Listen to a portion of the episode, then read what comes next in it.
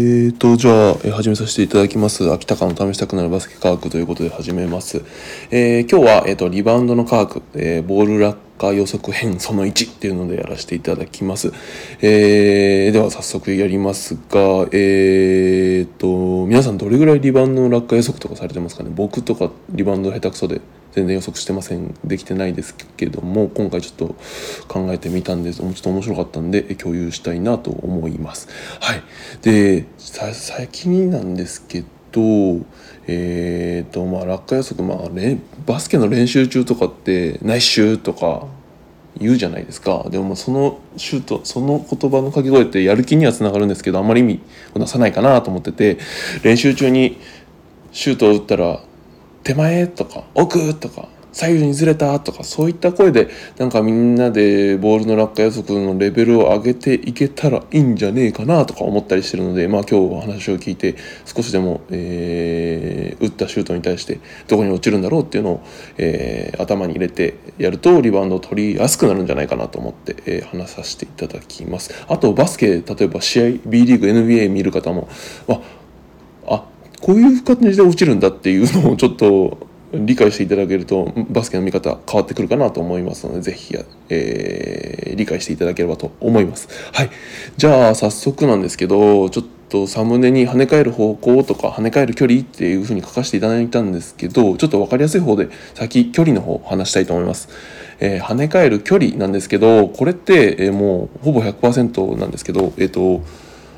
距離は半分以下になります。あのシュートを打った位置シューターの位置から半分以下の距離になるというのが基本的な考え方です。なのでフリースローであれば、えっと、4.225っていうめちゃめちゃ半端な数字なんですけど4メーター、えー、20センチ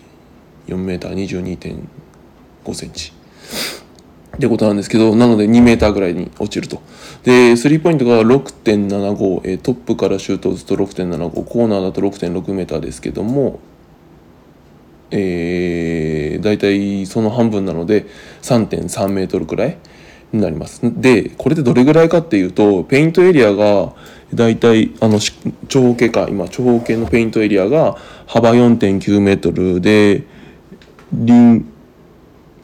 そうペイントエリアの幅が4.9メートルぐらいなのでだいたい半分だと2.45だからペイントエリア要はリングからペイントエリアの横の線まで2.45メートルなんですね。なのでフリースローから打ったら必ずペイントエリア内に落ちるんです。よ必ず落ちて。でフリいやなので逆にじゃねえよ、えー、とスリーポイントぐらいから打つとペイントエリアの外1メートルぐらい外に出る可能性があると。いうところです。なのでここはちょっと押さえておいた方がいいかなと思います。リバウンドを取ろうとしたら、えー、と必ずペイントエリアの中には落ちるのでえー、ともし取りに行きたいんだったらペイントエリアの中逆にペイントエリアの外にいたら、まあ、まあほぼほぼ取れないと思ってもらって例えばオフェンスだったらセーフティーに戻るとか別の手段要はリバウンド取った人の下のボールを取りに行くとか、えー違うことを考えた方がいいんじゃないかなというふうに思っています。でなんでこうなるかっていうともうもうこれってなんか決まっててバスケットボールってえっ、とまあ普通にボールを床に落とすと上に跳ねると思うんですけどボールの跳ね具合ってもう規定されてて、えー高さ1.8メートルのところから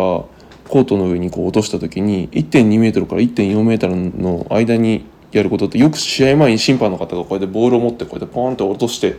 わ腰の上ぐらい胸の位置ぐらいかなみたいな確認されるじゃないですか。あれです。なのでボールってもうすでにそれぐらいの空気圧を入れてっていうのが決まってるので、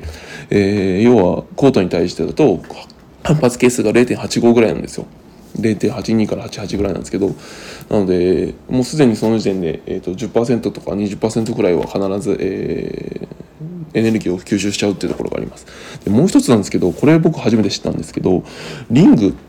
の衝撃吸収ってもう規定されてて今回多分3分年じゃねえやごめんなさい概要欄に確か書いてあるはずですけど、えー装置に関する規定要は装置設備リングだったりボールだったり、えーあとコートの、まあ、滑り具合とかも書いてあるんですけど滑り具合とか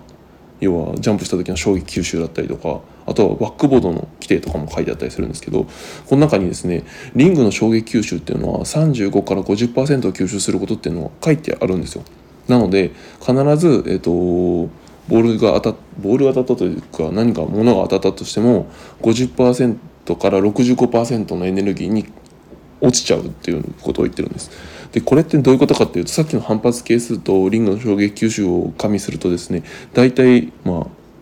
えー、40%から55%ぐらいの位置に跳ねることになるんですボールが。ボールがボールの反発係数とリングの衝撃吸収がそれだけなので、えーと、大体、えー、距離としては40%から55%ぐらいの距離に落ちると言えると。なのでもうもうもう使ってるボールがもう0.85ぐらいのの反発係数しか持ってないしかつリングの衝撃吸収は50%くらいしか持ってないので、えー、まあそうですよね。うん。ということで、えー、跳ね返る距離っていうのはそんなもんだっていうのを理解していただくといいかな一ついいかなと思うので、えー、頭に入れていただければと思います。でもう一つ跳ね返る方向です。跳ね返る方向なんですけどちょっとここから先ちょっとみんなに皆さんに想像していただきたいんですけどえっ、ー、と仮にコーナーのペイントエリアの外えーと、バスケットボールのコートの中のコーナーから、えー、のペイントエリアの外から打つとしてシュ打とうとするとリングの手前リングかにシュートを入れようとするとリングの手前に当たるか奥に当たるかっていうまあ2択、まあ、横にずれるっていうのをちょっと置いといてま、えー、っすぐ飛ぶとしたら、えー、前に当たるか奥に当たるかっていう2択だと思いますが、えー、じゃあそのリングのリングってえーと、大体 16mm から 20mm ってこれも規定で決まってるんですけどリングの太さって 16mm から 20mm 大体僕の人差し指の、えー、僕の手の人差し指が 16mm ぐらいだったのでまあ皆さんの人差し指ぐらい、まあ、もしくは 20mm だと僕の親指ぐらいだったので、えー、人差し指か親指ぐらいの太さのリングにボールが当たるっていうイメージですよね。ポンって。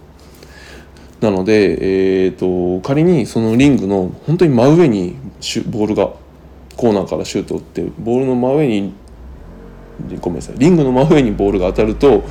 確実に逆方向に落ちると。それはなぜかっていうと シュートを打った方向の進行方向のエネルギーをボールが持ってるので必ずリングの真上に当たりゃそりゃ逆側に落ちるよっていう。だから、えー、リングの手前に当たろうが奥に当たろうが、えーと、リングの真上に当たる限りは、まあ、奥側に落ちると、まあ、それは当たり前ですよね。例えばボール持って床にボール持って床にポーンってシュート打って床にボールを落としたらまあ奥側に行くじゃないですか。相当バックスピン両手でバックスピンギュンってかければ手前にも落ちれますけど普通にシュートを打ったぐらいじゃ絶対逆側に落ちるので、基本的には、えーと、シュートを打ったら打って真上にリングの真上に当たる限りは奥方向に落ちると。逆シューターと逆側に落ちるっていうのが、まあ、基本になってきます。じゃあ次にリングの手前。リングの手前のその指1本分の太さのリングに対してそのリングの手前側要は見えてる側が当たった場合は、まあ、シュシュボールっていうのはまあ手前に落ちると、まあ、それはそうですよね。リングに対して横にガンってぶつかれば手前に落ちると。じゃあ逆にリングの奥側シューターから見て見えない側リングの指一本の指の裏側の部分にボンと当たると、まあ、それはリングの真上に当たるのと一緒で奥側に落ちると。うん。でこれは、えっと、リングの今手前側の話しましたけどリングの奥側でも同じこと言えてリングの奥側の奥側の指1本分の太さのところの手前に当たると、まあ、やっぱり手前に落ちるしリングの真上もしくは奥側に当たるとやっぱり奥に落ちると。だから基本的には、えっと、いろんな論文見てるとあれですね反対側に落ちるっていうのがうん基本的な考え方になってくるようです。がやっぱり今のように例えば毎回ボシュートがそのあるシューターがのボールがショートになるシュートがすごい短いシュートしか打たないみたいなことになると、まあ、これはほとんどの確率で手前にしか当たらないので、えーと、ボールがショートするという時は、えー、必ず手前に落ちるっていうところですよね。なので例えばシューターに対してシュートチェックをこう言ってボールプレッシャーを感じたら、まあ、シュートが、まあ、比較的ショートになりやすいじゃないですか。なのでそうする場合は、まあ、手前側に落ちるていうところで、えーと、試合のディフェンスのプレッシャーにもよるしシューターの特性にもよるので一概にえっ、と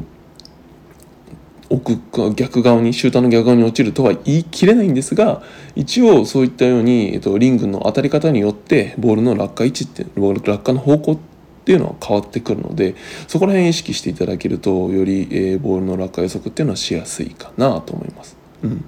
で最後にもう一個えっ、ー、とアーチシュートのアーチが高い場合と低い場合の話ちょっとさせていただきたいんですけど例えばそのリングに対して完全に真上からボンってリングの真上に当たった場合ってもう本当に真上に上がるじゃないですか。ボールをリングの真上にボーンとポーンってやったら完全に真上に上がる。でもそうじゃなくてリングの真横に必ず完全にこうガーンと当たったら絶対に横方向に帰るじゃないですか。だからリングの上から当たるのか横から当たるかでもう跳ねる位置ってまあ違いますよね。持ってるエネルギーが違うんで。でそう考えるとやっぱりあリンシュートのアーチが高いシュートっていうのはリングの真上から落ちるのと一緒なので、まあ、真上に上がりやすいんじゃないかなと。要はリングの近くに落ちやすい。